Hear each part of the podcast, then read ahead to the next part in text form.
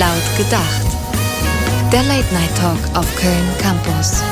Ja, endlich ist es soweit. Wir haben den ganzen Tag drauf gewartet auf diese Episode von Laut gedacht und das war natürlich ziemlich lang, 22 Stunden, denn es ist 22.07 Uhr sogar schon. Und ja, wir quatschen heute ein bisschen über, ähm, ja, über das, wo, wo wir alle leben, nämlich äh, die Stadt die Stadt und aber auch über das Dorf, über diese beiden Gegensätze. Und äh, ja, wir, das bin nicht nur ich, Daniel, sondern auch meine beiden Kollegen. Katrin. Und Flo. Ja, genau. Wir drei werden uns heute ein bisschen mit dem Thema Stadt, Land, Ich auseinandersetzen. Äh, ja, wir werden das Ganze so ein bisschen autobiografisch aufziehen, denn wir sind alle vom Dorf irgendwann in die Stadt gezogen. Wir sind äh, ja lange Zeit Dorfkinder gewesen und haben uns dann aber doch nochmal umentschieden. Und ja, bis zu dem heutigen Tag, an dem wir auch hier aus der Stadt raussenden, leben wir jetzt in der Stadt seit verschiedenen, äh, ja, für verschiedene lange Zeit. Ich höre mal auf zu reden. Ich äh, gehe mal weiter. Flo, erzähl doch einfach mal, wie sieht es bei dir alles aus? Ich finde, du hast viel zu lang geredet jetzt, ey. So, also jetzt endlich, so. endlich ich. Ähm, also, ich äh, komme auch vom Dorf, wie ihr auch, und ähm, bin jetzt seit, boah, keine Ahnung, ich glaube neun Jahren mittlerweile in Köln. Ähm, bin studietechnisch hergekommen damals und ähm, ich will auf jeden Fall lange noch in der Stadt bleiben. Äh, ich weiß nicht, ob ich später mal, wenn ich alt bin, wieder zurückgehe, mal schauen. Aber mittlerweile äh, hat sich das alles sowas von hier eingependelt, dass ich jetzt sage, nee, ich sehe mich jetzt als Städter und möchte nicht mehr ins Dorf. Ich glaube, das sind aber auch viele, die irgendwie so sagen, ja, wenn ich mal irgendwann älter bin, wer weiß, ne, ich lasse mir da so ein Türchen offen, vielleicht gehe ich doch noch mal aufs Land zurück. Ja, ist bei mir genauso. Also, ähm, wobei man kann nicht sagen, dass ich jetzt unbedingt vom Dorf komme, sondern das ist schon eine Kleinstadt. Ähm, Bad Neuenahr hat so ungefähr 35.000 Einwohner. Also ist nicht ganz Stadt, aber trotzdem hatte ich immer so das Gefühl, ich muss auf jeden Fall in die Großstadt. Das ist ganz wichtig. Und mir war auch von Anfang an klar, es wird Kölle sein, ähm, weil ich mich da, also davor schon eigentlich total mit Köln identifizieren konnte. Wir sind ganz oft immer am Wochenende nach Köln gefahren und ähm, deswegen war das auch schon von Anfang an klar. Und mittlerweile fühle ich mich hier mehr mit der Stadt auch verbunden als jetzt mit dem Dorf oder mit der kleinen Stadt. Ja, also diese Verbundenheit, die spüre ich auf jeden Fall auch. Bei mir war es nicht ganz so klar, dass es Köln wird für lange Zeit. Ähm, es war nur klar, dass es eben in die Stadt geht. Ich habe 19 Jahre auf dem Dorf gelebt und es war dann auch irgendwann wirklich so mein mein Zielpunkt. Das war echt so diese dieses diese Gewissheit, gut nach dem Abi, du gehst auf jeden Fall in die Stadt. Es war damals noch nicht ganz klar. Ich hätte nach Göttingen oder nach Köln gehen können, alles auch studienbedingt und von den Zusagen her und ja, ich muss sagen, ich habe es bisher noch keinen Tag bereut, dass es dann äh, nicht Göttingen geworden ist, sondern Köln. Äh, ja, mittlerweile sind es fast sechs Jahre, die ich hier wohne. Und ähm, ich bin tatsächlich nicht so, dass ich sage, also ich glaube wirklich nicht im Moment, dass ich irgendwann aus der Stadt wieder raus bin. Also ich kann mir vorstellen, mal vielleicht in einer anderen Stadt als Köln zu wohnen, wenn auch nur auf Zeit. Also ich würde schon wirklich gern auch hier alt werden. Das hast du schön gesagt. Ja, wie immer. Ja. Ja, aber wie ist das so? Also ich, ich frage mich halt, ähm, ist es wirklich so, dass man als Städter, also als nur als Städter, wenn man jetzt hier geboren ist, zum Beispiel überhaupt ähm, die Vorteile des, des Dorfes kennt und andersrum das Gleiche. So, also ich glaube, man sollte irgendwie auch mal beides sehen, ne? um das irgendwie auch einfach auch einschätzen zu können, oder? So das Beste aus beiden Welten, oder? Ja, klar. Mhm. Es gibt auf jeden Fall bei beidem Vor- und Nachteile. Also das Leben auf dem Dorf finde ich jetzt nicht ähm, schlimm oder ähm, ja, das war jetzt auch nicht komplett langweilig. Ich glaube, das passt halt so zu gewissen Lebensabschnitten. Aber würdest du es als Lebensabschnitt tatsächlich so definieren? Ja, also, auf jeden Fall. Ja? Also ich könnte mir auch vorstellen, so also Kindheit auf jeden Fall Dorf war perfekt dafür und ähm, dann so in der Ju also ja, wenn man dann eben ja so sich entfaltet, irgendwie seine Persönlichkeit eher entwickelt, äh, studieren geht, die oder den ersten Beruf irgendwie findet, dann ist Stadt auf jeden Fall ähm, oder wird man automatisch angezogen von dem Stadtleben. Mhm. Und später, dann ähm, so in der Seniorenphase, ist bei uns zum Glück noch ein bisschen hin. Ähm, wenn du alt ja, bist und nicht mehr laufen kannst, dann willst du auch wieder Berge laufen. Ja, genau. Großartig. Nee, dann ähm, präferiert, präferiert man vielleicht wieder die Stadt oder beziehungsweise das Dorf. Also ich muss sagen, ich habe mir das, glaube ich, schon sehr, sehr früh gewünscht, äh, doch eher in der Stadt zu wohnen. Also für mich hat das immer so eine gewisse Faszination gehabt und nicht nur dieses, dass man halt, wie du vorhin gesagt hast, dass man ab und zu mal hinfährt, so am Wochenende, dass man vielleicht Leute kennt oder Verwandte hat, die da wohnen. Ich hatte zum Beispiel eine Großtante, die hat immer schon in München gewohnt und das war immer schon total, auch schon als Kind für mich total interessant, dann da zu sein für ein paar Tage. Aber äh, nee, ich, ich frage mich auch bis heute regelmäßig, wie wäre mein Leben wohl verlaufen, wenn ich tatsächlich schon frühzeitig in der Stadt gelebt hätte. Also vor allem so die Jugend ist bei mir immer so ein mhm. wichtiger Punkt, wo ich so denke, so, da hätte sich vieles wahrscheinlich anders entwickelt. Ich meine, man kann natürlich nicht pauschal sagen, ob jetzt besser oder schlechter. Ich glaube, für mich, für mein Leben vielleicht doch, doch sogar einiges besser oder einfacher oder positiver. Also das, das ist immer so mein Gedanke. Also ich denke mir so, ja, diese, diese Gnade, in Köln geboren zu sein. Ich beneide auch regelmäßig Menschen, so wenn ich im Freundeskreis oder irgendwo, wenn ich Leute treffe, die wirklich Urkölner sind, die immer schon hier gewohnt haben, die auch hier ihre Familie haben, die wirklich, also die von Anfang an hier wirklich ihr Leben hatten. Ich, ich beneide das wirklich so ein bisschen. Das ist auch verrückt, ohne Scheiß, weil das Lustige ist, ähm, ich habe wirklich einen Großteil an Leuten äh, in meinem Freundeskreis, die wirklich auch in Köln aufgewachsen sind, die hier geboren sind. Und ähm, vielleicht umgibt man sich auch tatsächlich dann mit den Leuten eher als irgendwie mit, mit anderen Dörflern, nenne ich es jetzt mal. Mir passiert es halt auch regelmäßig, dass Leute dann wirklich mich fragen oder von mir direkt ausgehen, so, ja, du kommst doch auch aus Köln oder du bist ja auch gebürtiger Kölner. Ich habe das echt schon gehabt, dass mich ein anderer Urkölner gefragt hat, so den habe ich halt über Freunde kennengelernt und wie man das so ist, auf Partygesprächen. Hast du ihn überhaupt verstanden? Das, ja, natürlich, ja, das, ich meine, so die jüngeren Leute sprechen ja gar nicht so dieses, diesen kölschen Dialekt, wobei ich habe mir das manchmal auch schon ein bisschen angewöhnt, so ein paar Redewendungen. Jedenfalls hat der mich halt einfach ganz automatisch gefragt, so, ja, auf welchem Gymnasium warst du denn? Und ich so, ja, hier, äh, Gymnasium Leonino Schule, Schule im Emsland. Der so, hä, kenn ich nicht, noch nie gehört. Ich so, ja, ist ja auch nicht in Köln. Ich so, wie du, wie du kommst nicht aus Köln. Ja, wirklich. Also das passiert mir schon so regelmäßig. Aber das zeigt ja schon mal, dass du dich extrem gut angepasst hast an das Leben auch hier. Und so geht es mir zum Beispiel auch total. Also ich genieße das extrem hier in der Stadt und ich werde auch so oft darauf angesprochen, kommst du eigentlich aus Köln? Mittlerweile rede ich auch so ein bisschen Kölsch, wenn ich gut drauf bin. Und ähm, ja, ich habe mich da irgendwie total angepasst. Haben, haben die Kölner vielleicht auch die Großstadt so ein bisschen satt? Also glaubt ihr das? Also weiß ich nicht. Ich die, die wirklich hier aufgewachsen sind, meinst du? Ja, genau. Also ich persönlich habe es jetzt noch nicht von denen gehört, weil die feiern es nach wie vor hart. Ja, ja. ja, also Sehr lokalpatriotisch, Total. die Menschen hier. Ja, mhm. und ich glaube auch, es hat auch damit zu tun, dass Köln dann ja doch von vielen dann wieder auch als Dorf beschrieben wird manchmal. Also dass man sagt, es ist zwar eine Großstadt, aber mit so einem dörflichen Charakter. So also man trifft immer Leute, die man kennt. Das ist so dieses, jeder, ne, man ist, man ist so innig und so. Das finde ich schon, dass viele das auch von den Urkölnern auch wirklich sagen. Ja, das liegt vielleicht auch so ein bisschen daran, dass ähm, jeder in seinem Fädel irgendwie so lebt. Es gibt ja, ja 86 Fädel mhm. und ich vergleiche die Fädel auch immer so ein bisschen mit dem Dorfleben. Mhm, das ist gut, Weil ja. das ist eigentlich, als wären das so ganz viele kleine Dörfer aneinandergereiht. Ne? Und ich, also ich kenne zum Beispiel schon auf der Dürener Straße alle, ja alle. Den Jupp, der wohnt da rechts und ähm, der macht morgens immer Hühnchen. Ja, so ungefähr. Nee, also äh, alle Mitarbeiter vom Rewe zum Beispiel. ja. Weil ich da, ja wirklich, weil ich da so oft einkaufen bin. Und die wussten auch, wann ich meine Abschlussarbeit in der Uni schreibe, wann ich krank war. Und die kommentieren auch teilweise meine Einkäufe. Wenn die sagen, okay, was machst du da jetzt irgendwie so? Dein Einkauf sieht aus wie ein botanischer Garten. Ne? Ja, wo man dann schon gezielt zu dem anderen Rewe gehen muss, wo die Leute einen nicht so gut kennen, damit, äh, wenn man irgendwie was Peinliches, in Anführungszeichen Peinliches einkauft. Ich meine, das ist so wie, das ist dann wieder so wie auf dem Dorf. Ich erinnere mich daran, dass eine Freundin von meiner Oma in der Drogerie gearbeitet hat auf dem Dorf. Oh, scheiße. Die konnte dann immer über alle erzählen, so, ja, ja, also bei denen läuft noch was, die haben noch Pariser gekauft. Genau, die haben Kondome geholt, ja genau. Ja. Voll. Alles nee, aber, ähm, aber mit dem Fädel, ich sehe das genauso. Also ich, ich wohne halt schon seit, seit Anbeginn im selben Fädel, ja, in derselben Wohnung auch. auch, in Nippes und äh, es ist wirklich so in den Kneipen so, also man kennt die Kellner, mhm. ne, so in, in, den, in den Supermärkten, wie du sagst und man sieht auch immer wieder dieselben Leute, so, also so an bestimmten Ecken hängen ja immer so dieselben ja. Leute rum und das ist schon, also ja, es hat schon so einen dörflichen Charakter, das stimmt. Definitiv und ich finde auch die Kölner die hängen, also die halten sich auch vermehrt nur in ihren eigenen Fädeln so auf. Man merkt das mhm. halt schon, ne, dass die ihre Stammkneipe haben. Auch an Karneval bleiben die dann im Fädel selbst. Da gehen die eben nicht so in die Innenstadt oder ähm, keine Ahnung zum Heumarkt oder so, wo auch viele Touristen sind oder viele äh, Immis, sag ich jetzt mal, oder Zugezogene.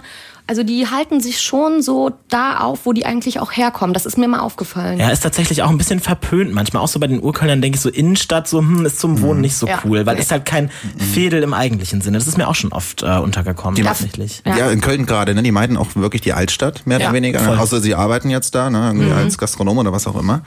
Ähm, was mich aber noch echt interessieren würde, wie es bei euch ist, weil bei mir war es definitiv so, wie seid ihr, also da komme ich gleich drauf zu sprechen, wie seid ihr überhaupt auf, die, auf Köln gekommen? Also auf, nicht auf Köln selber, sondern vielleicht auch aufs Rheinland. Ne? Also was, was waren, was waren die, ja, was waren die Einflüsse irgendwie, die ihr vielleicht auch als Kind erlebt habt, die euch, die euch gesagt haben, ey, ich muss hier hin? Gab es das bei dir? Ja, also ich zum Beispiel, ich komme ja aus Bad Neuenahr, das ist nur 50 Kilometer entfernt und Köln war einfach so die nächstgrößere Stadt, wo wir auch einfach schon am okay. Wochenende mal hingefahren sind. Auch als wir 18 geworden sind, in Bad Neuenahr kannst du halt nichts machen. Ne? Auch feiermäßig ist da nicht so viel los. Und äh, da sind wir immer schon am Wochenende nach Köln gefahren. Und das hat mich auch total fasziniert. Wobei ich da sagen muss, da waren wir immer an ganz anderen Ecken unterwegs als jetzt. Mhm. Also jetzt ist es zum Beispiel auch so, dass ich ähm, die Ringe total vermeide oder die Altstadt. Also das stimmt schon. Ich habe mich da wirklich schon da so sieht man halt auch echt immer viele Leute, wo man so denkt, so ja, die fahren dann halt nachts bis Hansaring und steigen dann in die S-Bahn und fahren wieder ins, ins Umland zurück. Mhm. So, da weiß man auch sofort. Aber Flo, wie war das denn bei dir? Wie, wie hat es sich bei dir so für Köln entschieden? So tatsächlich, meine Tante, die kommt aus Bonn. Und ähm, wie gesagt, seit ich gedenken kann, lebt die auch in Bonn. Und ähm, das fing mit dem Bonner Weihnachtsmarkt eigentlich an. Und äh, ich bin absolutes Weihnachtskind und war dann irgendwann mal in Bonn beim Weihnachtsmarkt. Und das war irgendwie dieser, dieser rheinische Einfluss, weißt du, diese rheinische Mentalität. Und ich habe dann irgendwann gesagt, so, ey, irgendwie ist das geil. Ähm, dann später habe ich mal ein Praktikum gemacht, das war in Meckenheim. Und ist auch scheißegal, wo es war. Aber auf jeden Fall, das Geile war, dann saß ich irgendwann abends mit meinem, äh, mit dem Mann meiner Cousine, was auch immer das für der Schwippschwager ersten Grades, ähm, saß ich dann quasi am Rhein und ähm, wir haben so ein bisschen philosophiert, und dann dachte ich so, Alter, das ist echt geil. Du willst auf jeden Fall, wenn du studierst, ins Rheinland gehen. Und dann war es so. Ja, also bei mir, jetzt um das mal abzudenken. jetzt bin ich gerade so schön im Ton runtergegangen, ich dachte, jetzt kommt ein Lied. Ja. ja. Nee, noch nicht ganz. Ich will noch ganz kurz erzählen, wie es bei mir gewesen ist, weil bei mir war es dann doch eher ein bisschen unbewusst. Also ich habe ja schon gesagt, bei mir war halt so die Entscheidung Göttingen, Köln. Ich hatte halt in beiden Städten für den identischen Studiengang die Zusage und ich habe mir dann beide Städte einmal angeguckt. Ich kannte Köln vorher von auch so ein paar Schulausflügen und so. Ich komme ja auch von ein bisschen weiter weg, ne, aus Niedersachsen, also nicht so wie Kadi hier für so 50 Kilometer, sondern man muss dann schon wirklich äh, eine etwas längere Zugfahrt Zugfahrt auch auf sich nehmen und habe mir dann hier mal einen ganzen Tag so den Campus angeguckt, die Innenstadt. Und das will ich mal so aus der Perspektive mal so, okay, kannst du dir vorstellen, hier zu wohnen? Und es war echt am Anfang, ich war echt noch mehr so für Göttingen, warum auch immer. Also, wenn man mich heute danach fragt, ich, ich kann es irgendwie nicht erklären, aber das dann habe ich echt Göttingen. hier einen Tag lang mich hier aufgehalten und dachte so, boah, ja, doch, wäre schon geil hier zu wohnen. Und auch wenn die Mieten im Schnitt 100 Euro höher sind, komm, dann nimmst du jetzt mal ein bisschen Geld in die Hand und du äh, riskierst das mal. Und wie gesagt, bis heute habe ich es äh, nicht bereut. Aber es war dann doch eher so eine, so eine, ja, mehr so eine spontane, kurzfristige Entscheidung. Es war nicht so was, was sich so lange bei mir so ähm, festgebrannt hat. Aber wie das alles passiert ist, wie wir erstmal auf dem Dorf gelebt haben, wie wir dann in die Stadt gekommen sind und wie wir jetzt hier leben, darüber wollen wir gleich noch äh, tiefer ein bisschen diskutieren. Vorher haben wir ein bisschen Musik, die der, die der Flo uns heute hier mitgebracht hat. Oh ja, hat. und ich freue mich schon die ganze Zeit. Darfst auch jetzt ankündigen, Komm was wir zuerst hören. Wir hören jetzt Unknown Mortal Orchestra mit Puzzles. Schön. Köln Campus. Unknown Mortal Orchestra mit Puzzles auf der 100,0. Ihr hört laut gedacht. Wir haben heute das Thema Stadt, Land, Ich. Flo, Kadi und ich unterhalten uns jetzt schon seit ein paar Minuten darüber und wollen jetzt als nächstes erstmal in die Vergangenheit eintauchen, eine Perspektive, die ich sehr äh, spannend finde. Und deswegen lasse ich euch auch den Anfang machen. Ich würde sagen, Kadi, erzähl doch mal, wie war so dein erster Lebensabschnitt, dein Leben auf dem Dorf? Lass uns doch mal ein bisschen was darüber wissen. Das war einfach mega. Da gerate ich sofort ins Schwärmen eigentlich, weil ich habe das Leben da total gefeiert. Also auch meine Kindheit. Ich hätte nicht schöner aufwachsen können eigentlich als auf dem Dorf, weil ähm, da ist alles grün gewesen. Also nicht viele Einwohner erstmal, man kannte jeden, alles ist grün gewesen, viele Schulen, Kindergärten. Du kannst total viel unternehmen, freizeitmäßig auch. Ähm, und ich habe das total gefeiert. Also ich bin total wohlbehüteter aufgewachsen. Man muss sich nicht viele Sorgen machen. Für mich wäre das ideal. Später dann als Teenager ähm, wo es so in die Partyphase ging. Sorry, ich direkt lachen. Weil du hast auf jeden Fall das Dorf mit in die Stadt gebracht. also sauftechnisch auf jeden Fall. ja, kann man so nicht sagen. Das sind die negativen Einflüsse von der Stadt gewesen. Nee, aber als Teenager, wir hatten da eigentlich gar nicht viel zum Feiern. Das waren dann überwiegend so Schützenfeste, Weinfeste. Stimmt, das hat, das hat nichts mit Alkohol zu tun eigentlich. Kommst nicht, ja, bist du doch noch südlich genug, dass da wirklich auch Weinfeste gab. Finde ich interessant. Ja, also die, das, die fangen ja an im Juli und die dauern dann bis Ende Oktober. Jedes Wochenende in einem anderen Örtchen da gab es dann ein Weinfest, wo wir alle hingefahren sind. Ne? Aber die gibt's überall, die Weinfeste. Die werden halt immer nur beschissener, die Weine, je weiter rechts du kommst. Also ich kann von Thüringen sagen, so, das ist echt, da gibt's ganz gute Plörre. Also Ja, tatsächlich. Also ich bin auch gespannt auf, auf deine Story aus Thüringen. Aber Kadi, was mich noch bei dir interessieren würde, warst du gut integriert, würdest du sagen? Also so, es klingt zumindest so, aber sag mal so vom Freundeskreis her, vom sozialen Umfeld, war das wirklich so, dass du gesagt hast, ja, ich habe mich da auch wirklich so auch menschlich, sozial wohlgefühlt? Total. Also ähm, ich war auch also ich habe mich da so gut eingebunden gefühlt, dadurch auch, dass ich auch ähm, recht früh auch immer sehr aktiv war und verschiedene Sachen ausprobiert habe, in verschiedenen Sportvereinen war und Tanzvereinen und allem möglichen. Und dann gab es ja noch die Schule, ähm, dann gab es noch meine Freundin aus dem Kindergarten, die auf anderen Schulen waren. Wir hatten trotzdem immer Kontakt und ich hatte so ganz viele verschiedene Freundeskreise. Und ich habe mich da total integriert gefühlt. Du hast damals schon gut genetworked. Ja, auf jeden Fall. Ja, hat da schon angefangen auf jeden Fall. Ne? Und das habe ich so ein bisschen mitgenommen dann auch in die Stadt, würde ich sagen. Ja, auf jeden Fall. Ähm, das ist auch was ganz anderes, weil du siehst die Leute ja auch jedes Wochenende zumindest, ne?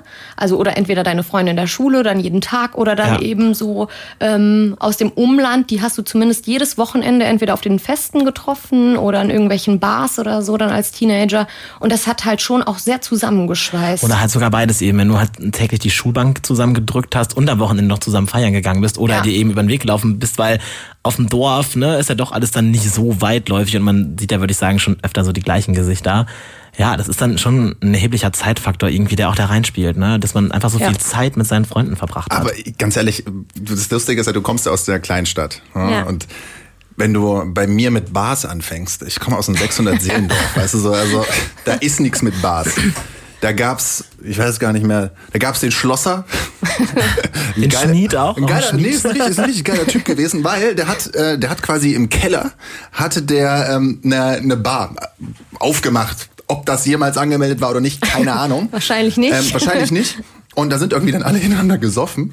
Und ähm, lustigerweise hat er dann irgendwann auch die, die, die Bude abgebrannt, einfach irgendwie wegen Versicherungsscheiß und so. Also es war sind viele lustige Stories passiert. Dann gab es noch irgendwie eine weitere Kneipe, die hat aber auch nicht immer aufgehabt. Ähm, in der Regel ist es so auf dem Dorf, dass wenn du irgendwie Sky hast, dann bist du der Gott. Ja, ähm, kannst du entweder im, im Sportlerheim dann in den Fußball gucken oder halt irgendwie in der Kneipe. Und, ähm, und da wird sich halt ordentlich schon, wenn sich schon die Taschen voll gemacht. Ne? Also das ist schon, ist schon lustig. Da gibt's irgendwie so ein paar kleine Kartenspiele von Skat über Knack oder was auch immer. Und ähm, eigentlich geht's nur darum, um zu saufen. Und nun meine Überleitung, weil wir das ja gerade so ein bisschen hatten. Ähm, ich habe persönlich die Erfahrung gemacht äh, im Dorf, dass äh, schon sehr, sehr viel Alkohol konsumiert wird. Und ich denke da manchmal so, ey, das ist, das hat mich auch, ich habe bis, bis 22 habe ich nicht geraucht und nicht getrunken, weil ich noch so ein bisschen fußballtechnisch unterwegs war. Und, aber das Krasse war halt wirklich, wenn du da nicht mittrinkst, dann ist das nicht so cool. Weißt du, dann, die sind dann irgendwie alle betrunken mit 15, 16, 17, ne? irgendwie kurz nach der Konfirmation, Jugendweihe, was auch immer. Und dann denkst du so, Alter, was machst du denn hier eigentlich? Ne? Also, was, was ist los mit euch? Und dann gibt's so, so Sammelplätze wie die Bushaltestelle oder sowas. Das ist auch richtig lustig, weil da gab's in dem Ort zum Beispiel keine, keine, ähm, keine, äh, na, ein Jugendclub. Kennt ihr dieses Wort noch? Jugendclub. So der Jugenddisco oder nee, in welche Richtung geht nee, das? das? Nee, genau, ach genau, ihr wisst das gar nicht. Ähm, der Jugendclub selber, das ist einfach nur ein Treffpunkt. War damals, glaube ich, von der Caritas oder so. Ist das so ein so, ja, okay. das, ist ein Scheiß, das ist einfach ein scheiß Raum. Da steht ein Fernseher so, da triffst ja. du dich, ne? Und dann machst du da die ersten, ersten beschissenen Sachen, die du nicht tun solltest als Jugendlicher. Wie Rauchen, Saufen, Kiffen, was auch immer. Sowas. Ja, und ähm, da kommst du dahin. Aber lustig, dass du das sagst mit dem Jugendclub, weil das war bei uns ähm, die katholische Kirche. Die hat, nee, ja. wirklich, da gab's so Gruppen und dann hat man sich da halt getroffen. Und das stimmt schon, wie du sagst. Da hat man zu, zum ersten Mal diese Partys gefeiert und so, ne? Ja. Also was mir da zuerst einfällt, ist die Landjugend. Das ist ja auch, also das ist ja auch oft von einem kirchlichen Träger, ne? Also so KJB oder sowas, ne? Und das ist, ist, ist halt auch immer mit Alkohol verbunden. Und es scheint ja also bei euch beiden ein ausschlaggebender Punkt gewesen zu sein während eures, eures Dorflebens, so das Thema äh, Alkohol. Und das muss ich als ja gebürtiger Emsländer, so kulturell gesehen, ich hab, bin eher im Grenzgebiet aufgewachsen, um ehrlich zu sein, ein anderer Landkreis, aber ich habe da halt die meiste Zeit verbracht. Das Emsland, also ja, ne, ich kann dir aber von Grenzgebiet erzählen, ey. Sag mal, ich bin der Ossi. Ja, Nee, aber äh, wirklich, es ist halt, das Emsland ist ja dafür bekannt, ne? Also ich weiß nicht, ob ihr das wisst, aber da werden halt unheimlich viele äh, Schnapssorten ge ja. gebrannt und äh, es sind halt eben auch so viele Schützenfeste, das ist da sehr angesagt und da wird halt auch gesoffen ohne Ende.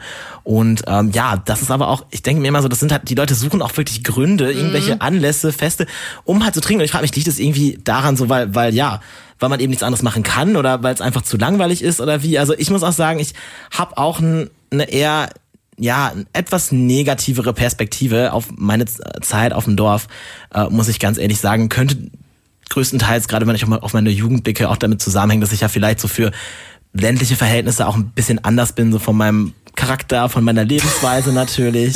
ne? Also ich denke schon, dass es ein bisschen da reingespielt hat. Also ich muss sagen, so, so die Kindheit ist auch ist noch eher positiver besetzt. Ich bin dann aber auch zwischendurch nochmal umgezogen. Also wirklich so zwischen Grundschule und weiterführende Schule nochmal von einem, ja, von so einer 3000 Einwohner Gemeinde, wo ich eigentlich auch schon ganz gut integriert war, so mhm. durch die, durch die Schule und durch die Nachbarn und alles, was man so hatte, soziales Umfeld, wurde dann aber da rausgerissen, so halt eben kurz bevor das Gymnasium auch losging ja. und bin dann halt nochmal in so ein, wirklich in so ein zwei, 300 Seelen Kaff gezogen. Ich kann gar nicht sagen, wie viele, aber es waren sehr, sehr wenig Einwohner. Und da waren eben so Dinge wie die Landjugend. Das war so, dass du musstest dabei sein, um halt irgendwie Kontakte zu knüpfen. Wenn du darauf aber keinen Bock hattest, warst du direkt außen vor. Und es waren auch so, also es, es hat sich halt auch bis ins Erwachsenenalter durchgezogen. Also das kann ich halt nur sagen von meinen Eltern auch so, so meine Mutter zum Beispiel hat sich auch nicht gerne in so Frauenclubs oder so mit reingesetzt, sage ich mal, ne, so so so so, so Grüppchen. Das und das war dann halt äh, schon wirklich äh, bisschen schwieriger, dann auch in die, in die festen Kreise da auch für dich reinzukommen. Ja, deswegen, und das ist dann, glaube ich, so das, wo so, wo so mein negativer Blick dann auch losgeht irgendwie, eben weil mein Eindruck immer so war, es ist, es ist dann in vielen Dörfern, in vielen so kleinen Gemeinden, wo auch viele eingesessene Leute sind, die da schon seit Generationen ne, mit der Familie leben, dann sich da auch überhaupt noch so zu integrieren. Hm. Okay, kann ich nachvollziehen. Ähm, allerdings bei mir war das nicht ganz so. Also ich kann halt, wie bei euch wahrscheinlich auch. Also die Jugend auf dem Dorf ist sowieso ganz geil. Also weil du kannst, du hast einfach mehr Möglichkeiten. Was, was wir ja vorhin schon gesagt haben. Du kannst irgendwie länger aufbleiben. Da war das auch noch in meiner Zeit oder auch in eurer Zeit noch nicht so schlimm ähm, mit keine Ahnung, irgendwelchen Übergriffen oder was auch immer. Also mhm. auf dem Dorf ist es alles so ein bisschen zurückgespult noch. Übrigens auch eine sehr schöne Sendung. Ähm, und äh, sehr schöner Teil einer Sendung, Entschuldigung. Und äh, auf jeden Fall ist es so, dass ich äh, über Fußball tatsächlich so ein bisschen den Anschluss äh, gekriegt habe in den Dörfern. Weil es war bei mir genauso. Ich war erst in so einem 3600 Seelendorf. Äh, ja doch, es war ein Dorf. Die hatten ihre damals ihre, ihre Stadt, ihr Stadtrecht nicht bekommen. Und, ähm, und dann bin ich quasi in ein, in ein Dorf nochmal umgezogen. Das war auch genau von der, von, von, von der Grundschule zum Gymnasium hin. Und dort war ich dann irgendwo mal, war ich am Fußballplatz, habe auch nur mal zugeguckt. Ne? Aber da gab es nichts anderes, hatte vorher nichts mit Fußball irgendwie am Hut. Und ähm, dann dachte ich irgendwie, ich spioniere. Und dann kam irgendwie mein heute auch ein, einer meiner besten Freunde auch kam dann zu mir so und sagte, willst du hier ausspionieren, bist du vom, bist du vom gegnerischen Verein? Ne? Und dann sind wir ins Gespräch gekommen so und ich war auch noch im gleichen Alter, das war auch noch ein starker Jahrgang. Und lustigerweise habe ich dann einen Tag später standen irgendwie elf Leute vor meiner Haustür. Meine Mutter wusste gar nicht, was los ist. Ja, und ähm, über den Fußball haben dann quasi meine Eltern auch den Anschluss im Dorf bekommen. Ja, also weil die wussten auch, das ist der kleine Fäustel, alles klar. Ne? Und ähm, Sie sind doch die Eltern. Und was, was mich zum nächsten Punkt bringt, und Kali, und das würde ich gerne mal wissen, wie war das bei dir? Wie war das bei dir auch so, dass die, dass die, ähm, dass die deine Nachbarn auf, im, in der Kleinstadt auch so schon, schon so drauf waren, dass die einfach alles wussten von dir? Die wussten ja, alles. Weißt du, bevor du es wusstest, wussten die es. ja, das ist auch eine ganz gute, äh, ganz lustige Geschichte, weil wir haben auch so eine Stadtkneipe gehabt oder so eine Dorfkneipe und der wusste alles über jeden, selbst wenn die Person den gar nicht kannten, richtig. Ne? Und der wusste alles, wirklich. Du bist einen Abend in diese Stadtkneipe, dann hast du alle Gerüchte auf, der, mhm. auf dem Serviertablett bekommen. Wirklich, der wusste alles. Auch über meine Eltern, über die Eltern von irgendwelchen Freundinnen oder so, obwohl die den gar nicht kannten persönlich, aber der war top informiert, ne? Und so hat sich das dann auch immer verbreitet finde, man nimmt da auch immer wieder einzelne Leute wahr, die irgendwie am Fenster sitzen und rausgucken. ja. Also gerade so ältere Leute, die, na, die halt wirklich, und du denkst, ich meine, das ist ja, und das ist dann ja auch so, da passiert ja dann auch nicht so viel. Also da fahren ja. nicht so viele Autos, da laufen nicht so viele Leute. Hier wäre das ja noch ein bisschen was anderes. Boah, geil, der ist hingefallen. Da, da ja, ich morgen. Ja, wirklich. Ist so. und ist, ja. ja. und man ist dann auch wirklich, ich finde auch, viele Leute sind dann auch darauf bedacht, halt möglichst konform zu leben und nicht aus der Reihe zu tanzen und halt das zu machen, was erwartet wird, auch gesellschaftlich und eben in bestimmte Vereine zu gehen, bestimmte, ne, bestimmte Pflichten Voll. wahrzunehmen, äh, irgendwie auch was, was so Berufswahl und sowas angeht, bloß nicht aus der Reihe fallen. Genau, ne? das, das, stimmt. Ist, das ist diese Scheiße auch und das ging mir aber so auf den Sack, Alter. Sonntag, Sonntagmorgen, ne, hat jeder Penner da irgendwo seinen scheiß Hof gekehrt. Und der nicht den Hof gekehrt hat, ne, der wurde einfach an den Pranger gestellt. Ja. So, na, hast du wieder gesehen, ich haben nicht den Hof gekehrt. Wir haben gekehrt, bei uns ist alles sauber. Ne? Es ist sowas von scheißegal, ob mein Hof aussieht wie die Wichse. Entschuldigung. Ähm, aber es ist wirklich so. Und dann komm, wie gesagt, das Geile ist, ich war jetzt, dann war ich neulich mal wieder da und dann war ich ähm, in, bei einer Veranstaltung und, und, hast den Hof gekehrt. Hab ich habe eine, nein, ähm, und auf jeden Fall bin ich da reingegangen und äh, habe was zu trinken bestellt. Und das ist auch so eine Geschichte. Also du, wenn du dort ein bisschen aus der Reihe tanzt, sei es irgendwie klamottentechnisch oder ja. irgendwas anderes tust, als alle anderes tun. Also ich, ich saufe jetzt irgendwie keinen Jackie Cola oder, oder Whisky Korn. Äh, Whisky Korn ist auch geil, macht bestimmt eine gute Mischung. Cola Korn. ähm, dann, ich habe da einen Gin Tonic bestellt. Und die haben mich angeguckt, so als, keine Ahnung, als ob ich irgendwie der, der Städter, ne? Fährt er in seinem Porsche rum ne? und, und äh, keine Ahnung, guckst auf dem Rücken einer Minderjährigen, keine Ahnung. Also, die haben mich angeguckt mit riesengroßen Augen und ich dachte, das ist das Normalste von der Welt. Da, was ist los mit euch? Das ist so, das dauert um erst ein Stück, bis das da ankommt, finde ich. Ne? Also ja, aber also die kennen das halt nicht anders. Ne? Da hat ja irgendwie jeder so das gleiche Leben, ja, wie der Daniel gut. schon gesagt hat. Und sobald etwas so ein bisschen anders verläuft, ist das direkt total, keine Ahnung, ne? Das, darüber wird dann gesprochen, das ist unnormal. Man fragt sich, was hat die äh, Person eigentlich für Probleme, dass sie ja. so anders ist.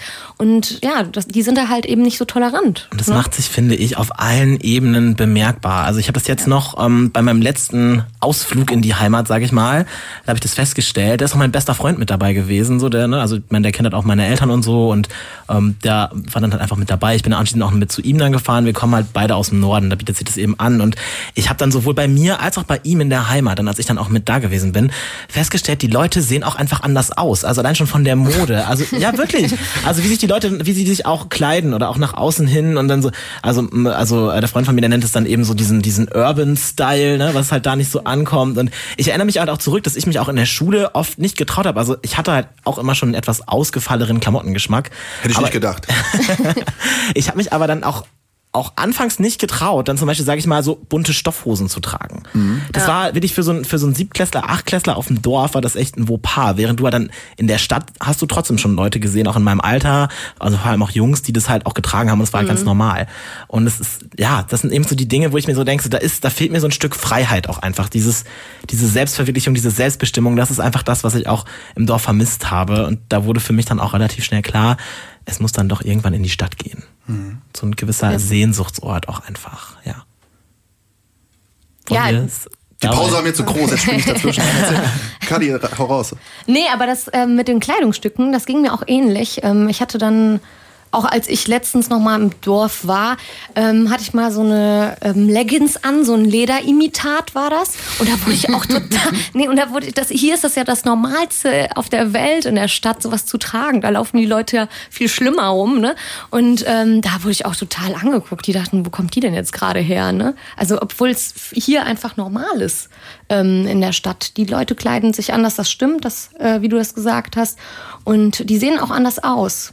Ja, und es passieren dir einfach auch in, auf dem Dorf, genauso wie aber auch in der Stadt, einfach Dinge, die dir im jeweils anderen Umfeld nicht passieren könnten. Und deswegen würde ich euch jetzt einfach auch mal so fragen, abgesehen von so Dingen wie Alkohol, Mode und sowas, ganz generell, was ist so eure typische Dorfstory, so die Lieblingsdorf-Story? Ne, also erstmal so, ihr, ihr beide hier, was, was fällt euch ein? Was hätte euch nur auf dem Dorf passieren können? Was ist euch da auf dem Dorf passiert? Fang du mal an, ich habe jetzt schon so viel geredet. ich muss darüber mal nachdenken. Ich würde sagen, vielleicht ähm, nach einem kleinen Lied oder so. Kleines Lied? Ja, ja machen wir ein kleines, kleines Lied, Lied, oder? Jetzt hören wir mal. Leaves hören wir. Fanclub. Viel Spaß damit. Ja, Kadi, was gibt's da zu lachen? Geile Mucke. WYS Max D. Hier auf Köln Campus. Ihr hört laut gedacht. Ja, und bevor ihr jetzt äh, unsere besten Dorfanekdoten hört, wollen wir natürlich auch eure Anekdoten hören und deswegen geben wir euch jetzt die Gelegenheit hier anzurufen und uns ein bisschen was zu erzählen aus eurem Dorfleben. Ganz einfach anrufen unter 470 4831. Ja, genau. Noch einmal ganz kurz zum Mitschreiben. 470 4831. So, und ab jetzt habt ihr die Gelegenheit, euch zu melden. Unsere redaktionelle Leitung Max wird dann den Anruf entsprechend entgegennehmen. Ja, und jetzt bin ich gespannt auf die Story von Flo. Ich muss vorher noch mal kurz Bescheid geben und zwar, wenn vielleicht jetzt auch ein paar Leute aus Thüringen anrufen, weil ihr uns zuhört. oder aus Neuseeland oder wo auch immer, weil ich habe gehört, da gibt es so ein paar Leute, die jetzt zuhören. Ähm, dann müsstet ihr 0221 vorwählen, ne? Oder plus 49 und dann 221. Beides sogar. Hör mal. Okay. Also, wir wollen jetzt hier nicht irgendwie so ein Bashing betreiben, ähm, weil das Ding ist halt echt wir haben jetzt mal so ein bisschen aufgezählt, was da eigentlich alles in uns vorgeht, was, wie wir die Sache sehen und wir auch aus dem Dorf sind. Aber es gibt natürlich auch viele positive Geschichten vom Dorf. Und ähm, ich habe das ja vorhin schon mal kurz gesagt, wegen der Kindheit zum Beispiel. Äh, ich würde es jedem empfehlen, auf dem Dorf groß zu werden, definitiv, weil es einfach geil ist. Es ist einfach viel, viel unkomplizierter als in der Stadt. Und meiner Meinung nach, ja, und auch so in Rücksprache mit meinen Jungs, die in der Stadt groß geworden sind. Aber ich muss ganz ehrlich sagen, so meine krasseste Story auf dem Dorf war hm, mit 18 oder 19, glaube ich. Ähm, nein, stimmt nicht. Falsch. Mit 22 war es. Es war ziemlich genau mit 22. Du warst echt noch lange auf dem Dorf gelebt, ja, ja, wenn ich mir das so anhöre. Ja, ja. das stimmt. Eigentlich schon. Aber dann, ich war auch sehr oft, ich war auch sehr oft immer wieder zu Hause. Ich war dann, mhm. ähm, ich wollte das immer noch, noch ein bisschen ähm, ja, noch ein bisschen frisch halten, die ganze Geschichte. War dann am Wochenende mal zu Hause und bin von Köln aus wieder nach Thüringen gedüst. Ähm, ich habe dann zum Alkohol gefunden und da bin ich sehr dankbar dafür ähm, und habe dann damals bei uns gibt's Kirmes äh, Kirmes ist nicht ja. so eine Kirmes wie es hier die Kirmes gibt ähm, das ist was völlig anderes das ist eigentlich eher zu vergleichen wie mit einem Schützenfest ähm, okay, also die Sparversion. Ohne Fahrgeschäfte, genau, ohne Stände, ja, genau, nur also, mit äh, Alkohol. Bierzelt natürlich. Genau, es ist ein riesengroßes Bierzelt und ähm, dort wird halt Tradition noch groß geschrieben. Und äh, dann gibt es halt so Trachten und Tänze und ähm, aber letzten Endes geht es eigentlich nur ums Saufen.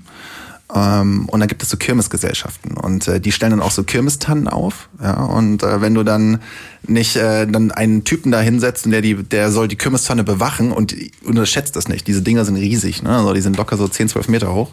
Und ähm, dann kommt das Nachbardorf und flext dir das Ding um. Ja, und da ist so ein bisschen Rivalität auch unter den Dörfern. Dörfern, ähm, da kam gerade der Ossi durch.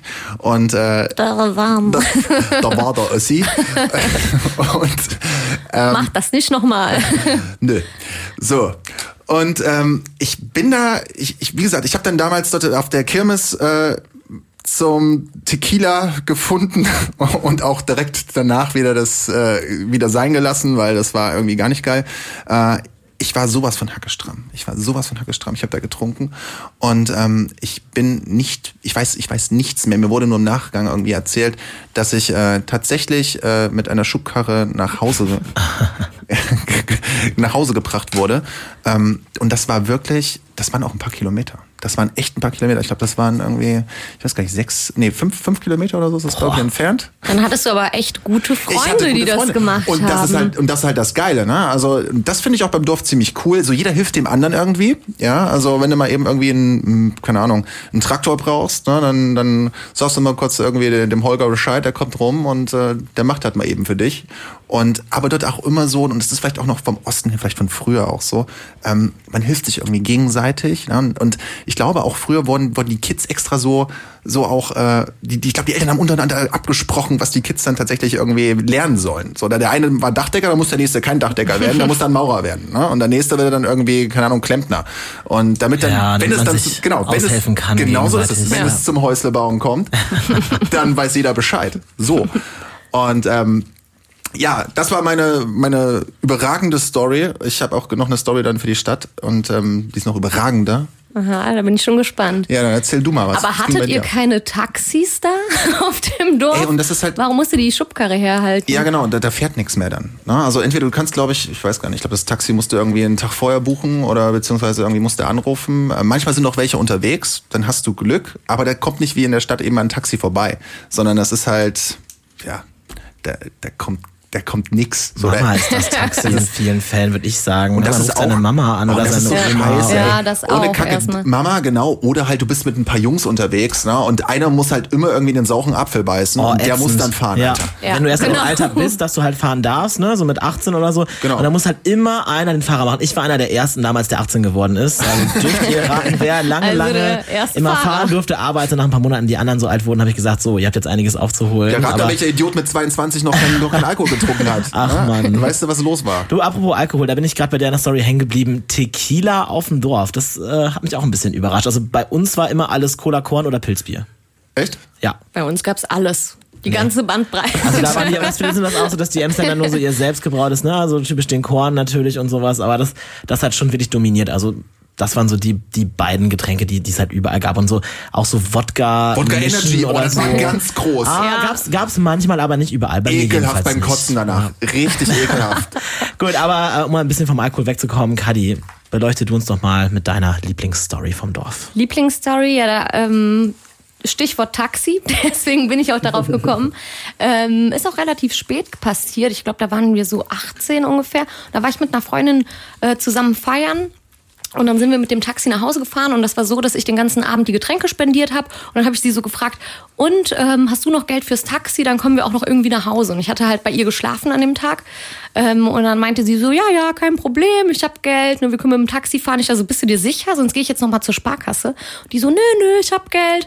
Und dann sind wir halt ins Taxi gestiegen, sind halt zu ihr gefahren, beziehungsweise ähm, man konnte von zwei Straßen zu ihrem Haus reingehen, quasi von der Hinterseite und von der Vorderseite. Und wir sind äh, so von der Hinterseite eben da lang gefahren und dann haben wir da auch gehalten.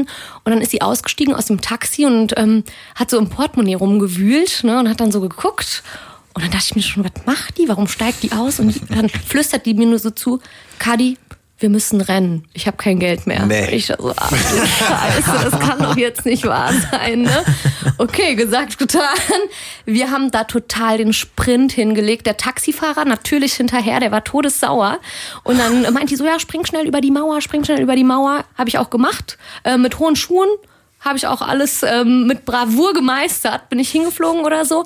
Aber dann hat sie mich komplett umgenietet, als sie über die Mauer gesprungen ist. Und da hatte ich auch erstmal so zwei richtig dicke Wunden an den Knien und davon habe ich heute noch zwei Narben. Und jedes Mal, wenn ich darauf angesprochen werde, kann ich eben die Story raushauen. Offiziell ähm, heißt es dann immer so, ich bin hingefallen mit dem Fahrrad und wenn jemand äh, mir sympathisch ist zu meinen Freunden, erzähle ich dann schon die richtige Story. Und jetzt weiß es auch jeder, ne? Jetzt So weiß es jeder. Ja, genau. sowieso. Das war richtig clever, was du jetzt gerade Jetzt hast du gemacht hast. alle rausgehauen. Und ich meine, das ist ja das Ding, auf dem Dorf kann man ja auch demselben Taxifahrer einfach nochmal begegnen, würde ich jetzt annehmen. Ja, vor allen Dingen, ich hatte auch das Portemonnaie verloren. Das ist mir dann am nächsten Tag aufgefallen. Und dann dachten wir natürlich, scheiße, das liegt noch im Taxi, ne? Wo soll das sonst sein? Mit den ganzen dann- Personalausweis, ja, und dann, ganzen dann Papiere. wollten wir da erstmal anrufen und dann sind wir aber erst kurz rausgegangen in den Hof und dann stand da ihre Nachbarin ähm, und die meinte dann so, ja Kinder, ist bei euch alles gut? Ich habe gerade, ich war gerade bei der Polizei, ich habe ein Portemonnaie gefunden, war natürlich dann meins und dann mussten wir noch zur Polizei tingeln und das Portemonnaie abholen. Aber den Taxifahrer haben wir nie wieder gesehen. Hattet ihr einen Dorfsheriff? Äh, nee, nicht das, also nö.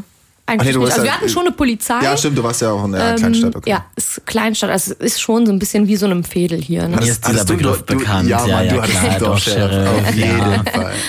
Definitiv. Ja, Daniel, wie ist das denn bei dir? Was sind deine Story? Ah, Ich musste lange überlegen, weil ich habe ja schon gesagt, dass ich äh, derzeit nicht so viel Positives abgewinnen kann. Aber da ist tatsächlich dann doch äh, ein Moment oder ein Abend, sag ich mal. Das ist das äh, berüchtigte Abschlusszelten gewesen von der 10. Klasse damals. Ähm, weil wir eben nach der 10. Klasse neu verteilt wurden, ne? so Abiturzeit, dann gehen dann die Kurse und die Klassen werden aufgelöst und ähm, das Abschlusszelten war dann halt auch bei einem Mitschüler aus äh, meiner Klasse eben ne, vor dem letzten Schultag, an dem man die Zeugnisse bekommt und es ist dann auch schon Sommer äh, entsprechend und da sind wir ähm, bei diesem bei diesem äh, Mitschüler, der ist halt vom Hof gewesen, ne? also der hat auf dem Bauernhof gewohnt, das heißt, die hatten ganz viel Land, die hatten halt Weiden und da konnten wir es eben auf einer Wiese, ne, haben die Eltern uns erlaubt, durften wir unsere Zelte aufschlagen und auch ein kleines Feuer machen und so. Fummeln. Und da wollte ich noch ein bisschen warten, da komme ich aber noch zu. Ähm, ich wollte erstmal so ein bisschen dieses romantische Setting hier beschreiben und sagen, ne? Nee, aber das, genau, das muss man sich halt vorstellen. Das, das war halt, es war halt, das war halt schon wirklich schön. Vor allem, du bist dann halt mit diesen Leuten, ne, mit denen du halt dann äh, in meinem Fall schon sechs Jahre dann zur Schule gegangen bist, mit denen du einfach tagtäglich da in der Klasse gesessen hast. Du hast so viel Zeit mit denen verbracht und auch wenn du halt mit vielen vielleicht so persönliche Differenzen hast und ne, gerade so, ne, so siebte, achte Klasse Pubertät, da geht man ja auch, sag ich mal, durch einige Streitereien. Wir hatten halt Klicken in der Klasse, die sich zerstritten haben und so weiter. Aber es waren dann fast alle auch dann, oder ich fand dann sogar alle aus der Klasse dabei und alle hatten dann so ähm, mit den verschiedenen Grüppchen die Zelte, man hat dann zusammen gegrillt und natürlich gab es auch Alkohol, ne? Und das hatte damals noch, man war halt so 15, 16, das war immer noch so ein bisschen, ne? So, ich meine, klar, so Bier und Wein und sowas war ja in Ordnung, aber ähm, ich sag mal so, ähm, Spiritosen, ne, also so Schnäpse und sowas halt natürlich nicht so, auch von den Eltern nicht erlaubt, ne, das war ja, wie gesagt, das war da halt bei denen äh, auf der Wiese, das hatte da auch so ein bisschen diesen, diesen Charme, so, ne, man macht das halt, man macht das heimlich, man darf es einfach nicht, man macht es zusammen und man hat ultra schnell hat alle ultra besoffen, weil man halt auch noch nicht so viel abkonnte. Und da, weiß ich auch, da haben wir so Schubkarrenrennen gemacht, ne? Da kommen wir dann mal wieder drauf zurück, ne? Aber ganz bewusst natürlich. Und ähm, ja, man hat einfach sich, sich so zusammengesetzt und so Stories erzählt aus der gemeinsamen Zeit. Und es war, es war ein Moment, es war halt für alle alles gut. Und dann, ja, irgendwann sind auch ein paar Leute in den Zelten verschwunden oder mhm. auch hinter der Scheune. Aha. da hat man auch du was wahrscheinlich mitbekommen. auch, ne? Ich, naja, ich dachte, beim Schubkarrenrennen nackt. So, ich, hoch, jetzt bin ich, ich gefallen. Ach nee.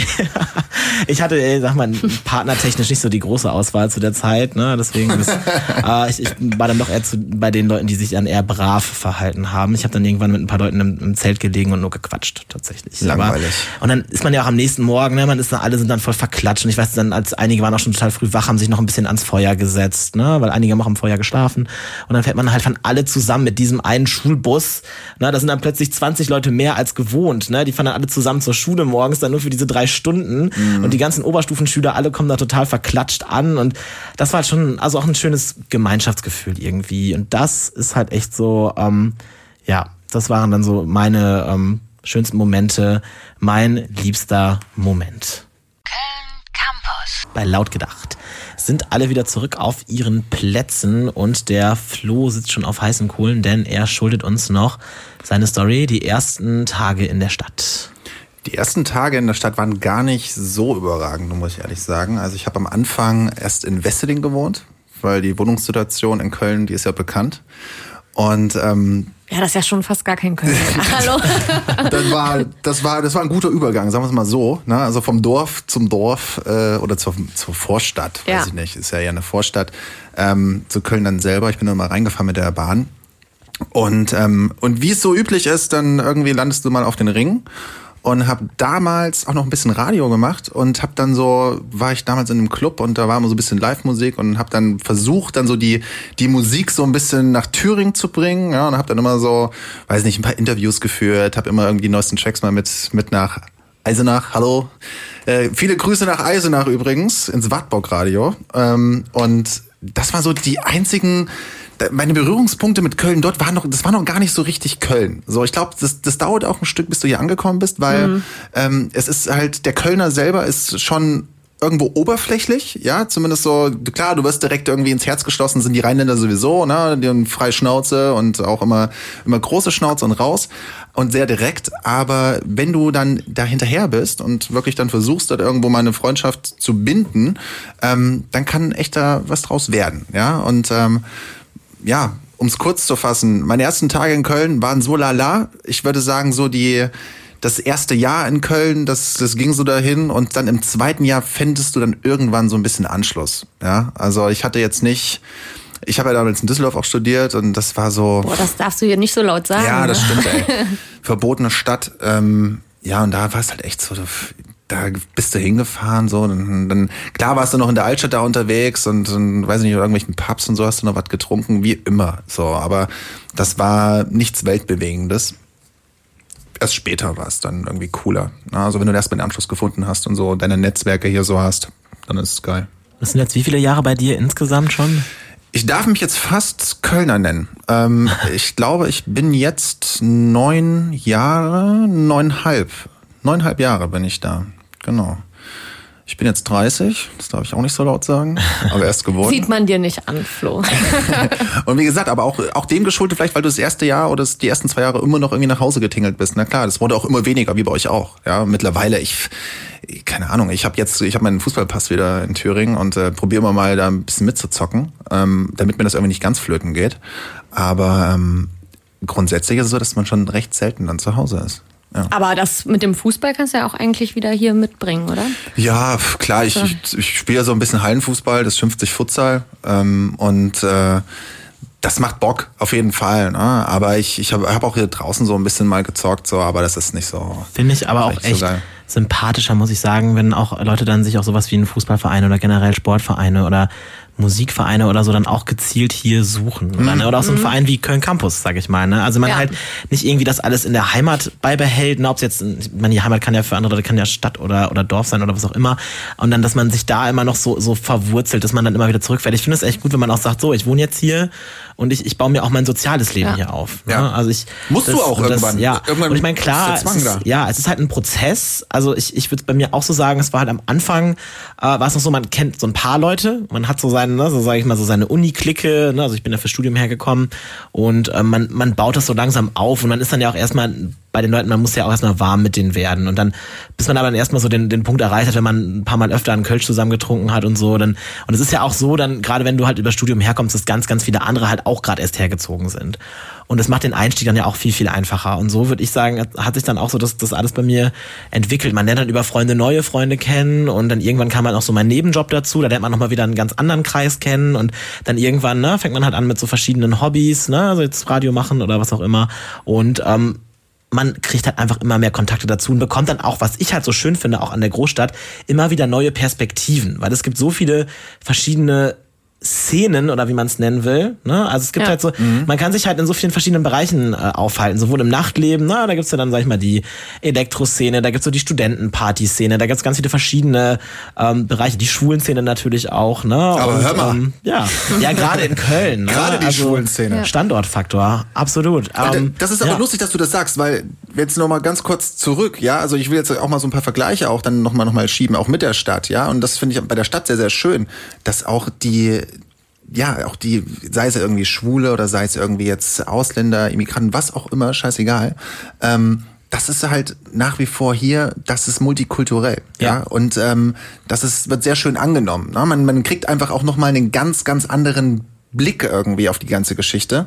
Und äh, wenn man halt klar, ey, ganz ehrlich, auf dem Dorf, da hast du vielleicht irgendwie mal weiß ich nicht, ich habe, glaub mir, in Thüringen gibt's viel braune Suppe, definitiv, ne? Aber ähm, du hast halt oftmals auch so, dann hast du irgendwie eins, zwei äh, Ausländer da drin und die haben dann irgendwie eine Dönerbude oder so, weißt du? Und auf der einen Seite irgendwie schimpfen die dann über, über irgendwelche Ausländer und ja, und war, waren die noch nie betroffen. Keiner hat von denen irgendwie einen Arbeitsplatz verloren, weil irgendwie ein Ausländer da war oder was auch immer, scheißegal.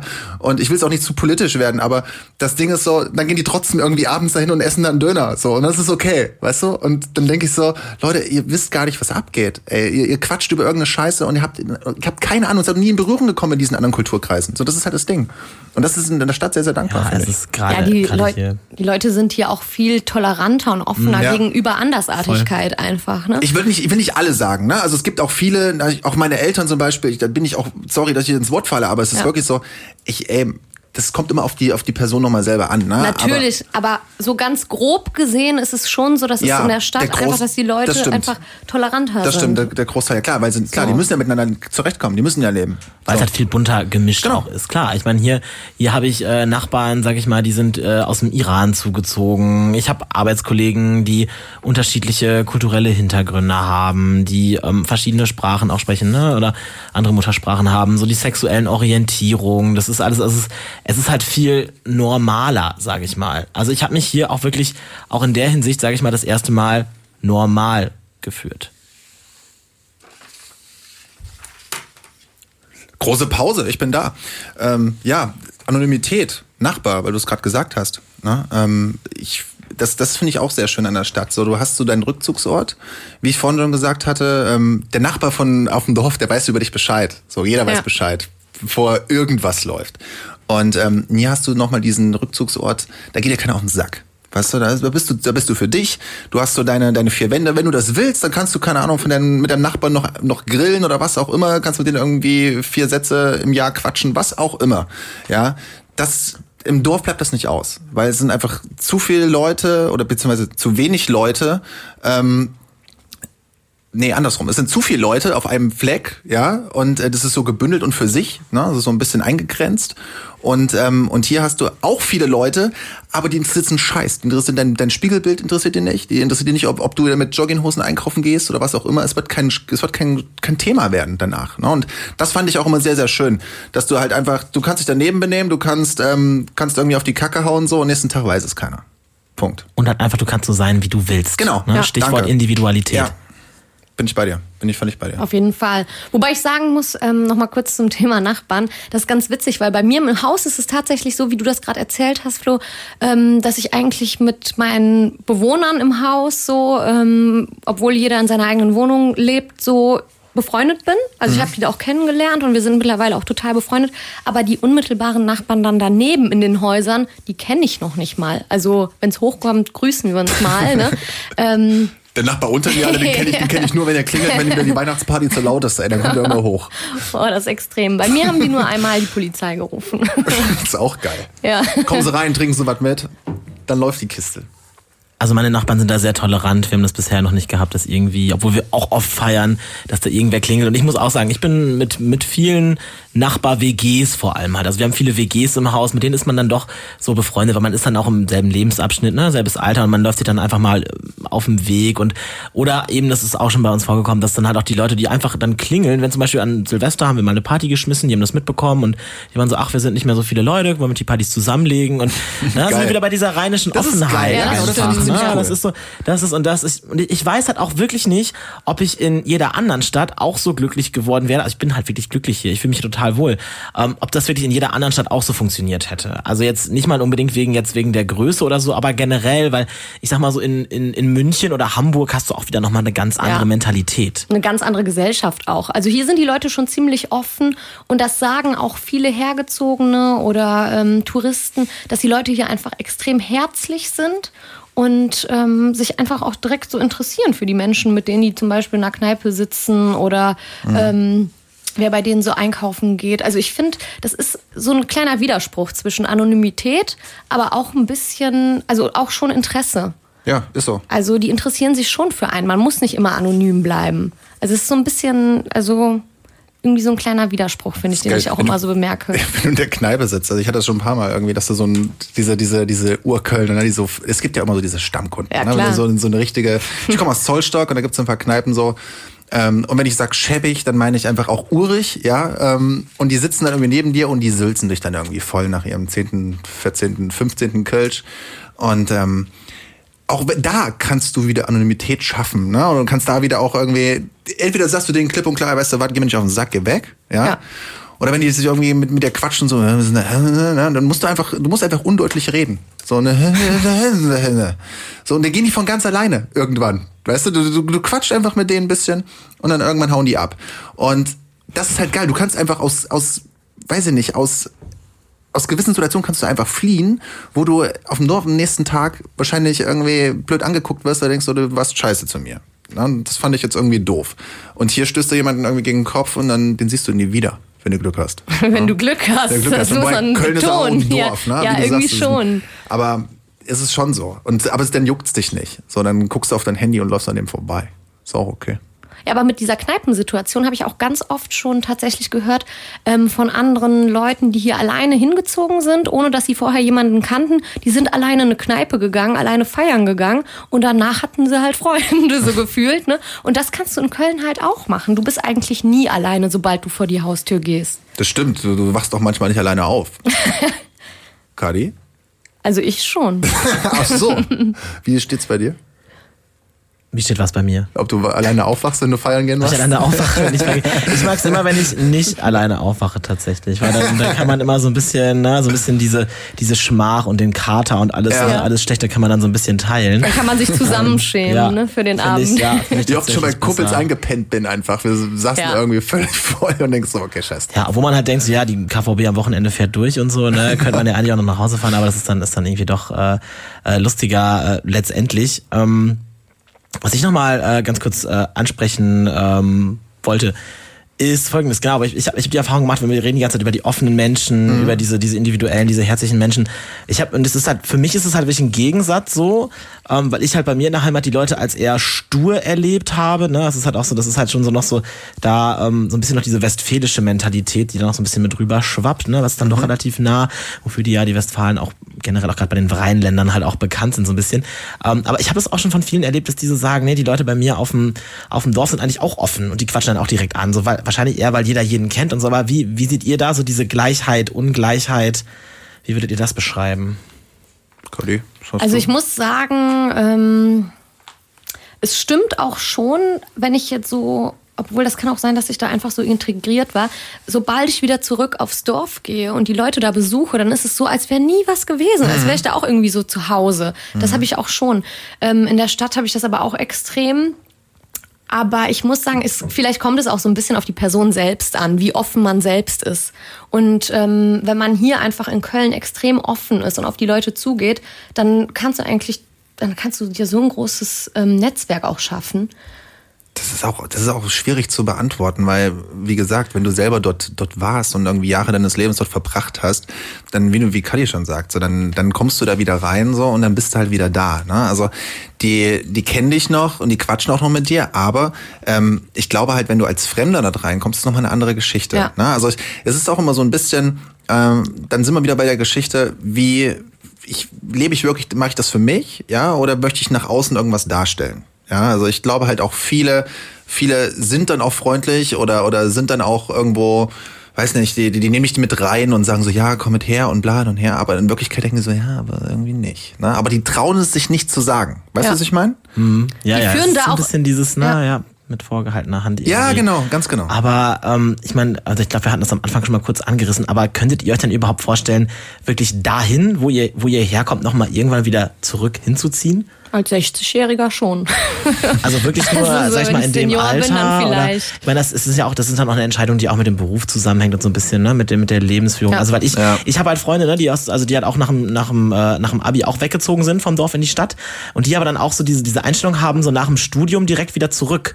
Also dann bloß, ich meine, klar, die haben dann auch alle, die studieren auch alle Berufe, wo man halt auch entsprechend Jobs dann auch bei uns auf dem Land dann findet, ne, also in den, in den kleineren Städten und so weiter. Mhm. Aber so, ich weiß nicht, ist es für euch, ähm, ja, auch mit, mit dieser, mit dieser beruflichen Perspektive, ist es für euch denkbar, jetzt sag ich mal jetzt nicht mit 60 oder so, aber so in den nächsten fünf bis zehn Jahren?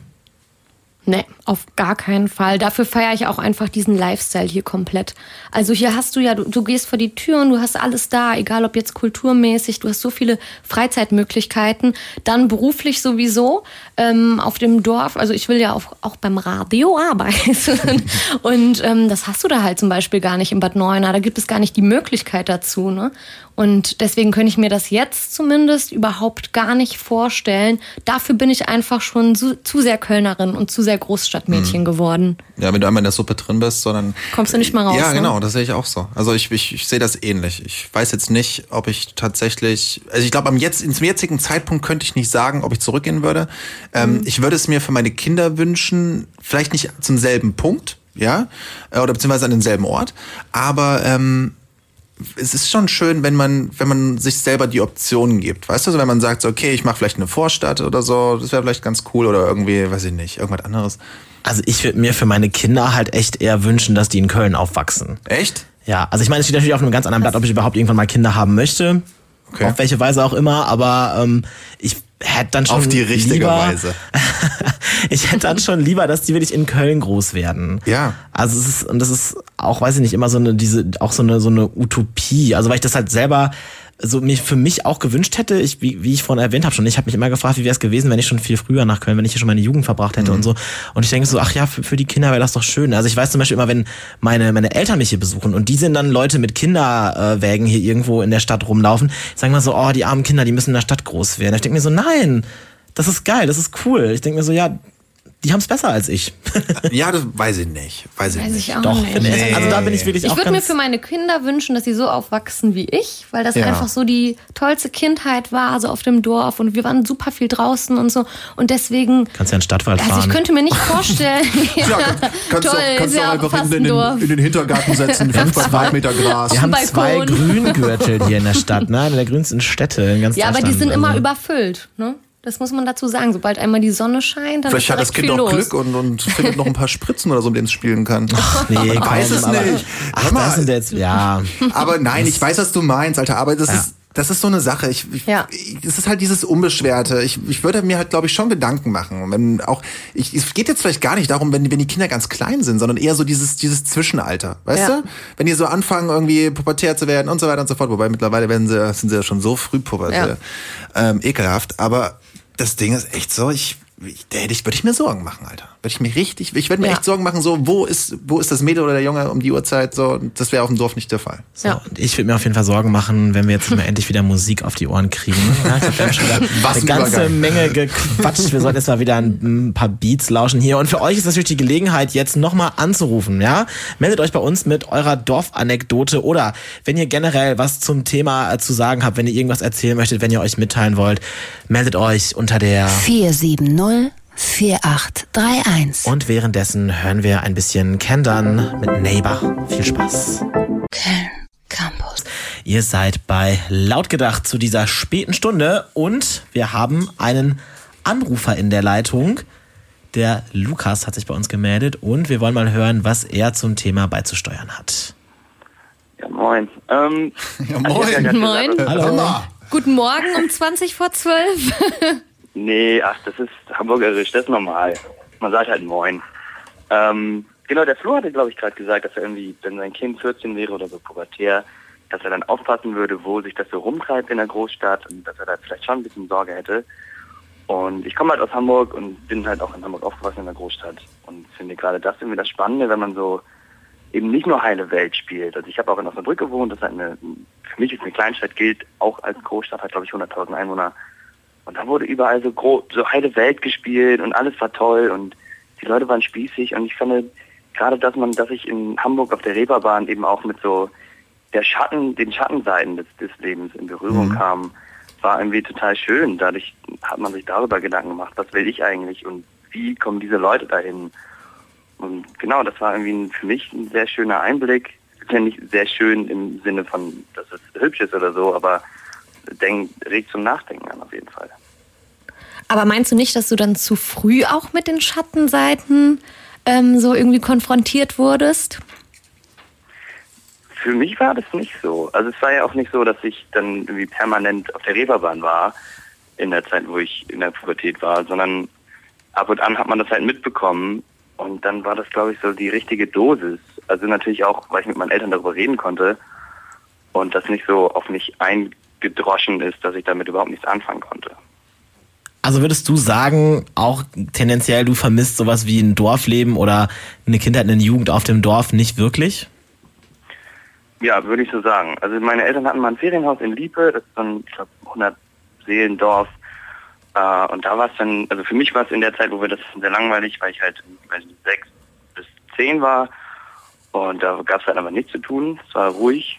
Ähm, mittlerweile könnte ich mir vorstellen, dass das für mich so zum Entspannen sehr schön wäre, aber nicht zum permanenter Leben. Also als ich von Osnabrück dann nach Köln gekommen bin, ähm, war das toll, wie, ist wieder Trubel. Also ich, ich stand dann am Rudolfplatz und es war, es war, die Leute waren